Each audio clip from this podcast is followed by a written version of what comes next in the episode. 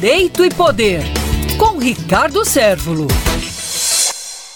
Nesta quarta-feira, o ministro do Supremo Tribunal Federal, Alexandre de Moraes, determinou que a Polícia Federal fosse até a Câmara dos Deputados para cumprir sua ordem judicial no sentido de colocar uma tornozeleira eletrônica no deputado o Daniel Silveira. Essa medida do ministro, em que pese o respeito que tenhamos por ela, mas talvez não tenha sido das mais felizes, pois existe aí um preceito constitucional que é a independência e a harmonia entre os poderes. Causou uma saia justa não só para os deputados que lá estavam e passaram é, por todo esse desenrolar, como também para o próprio presidente da Câmara dos Deputados. E aí há de se indagar, será que não seria mais interessante interessante que se esperasse um outro momento que o próprio deputado Daniel Silveira não estivesse nas dependências da Câmara Federal? Essa é uma pergunta que é muito pertinente quando nós estamos a falar do exercício de cargos públicos que pedem sim a prudência, que pedem a observância a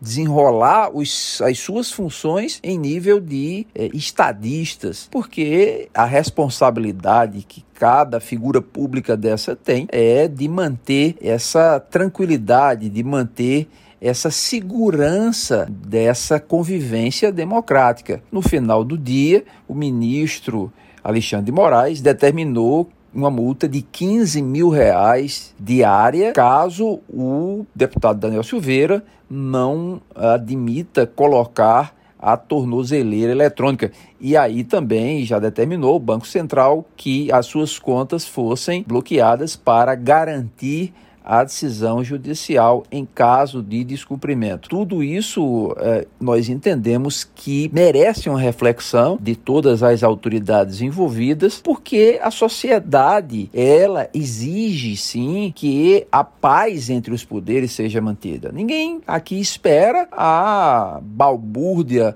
ou a insurreição contra a ordem judicial, mas é muito pertinente que a, o comedimento, é, que a temperança, que a calmaria seja a pedra de toque para a convivência do executivo, do legislativo e do judiciário, sempre lembrando que não existe nenhum tipo de hierarquia entre os poderes republicanos.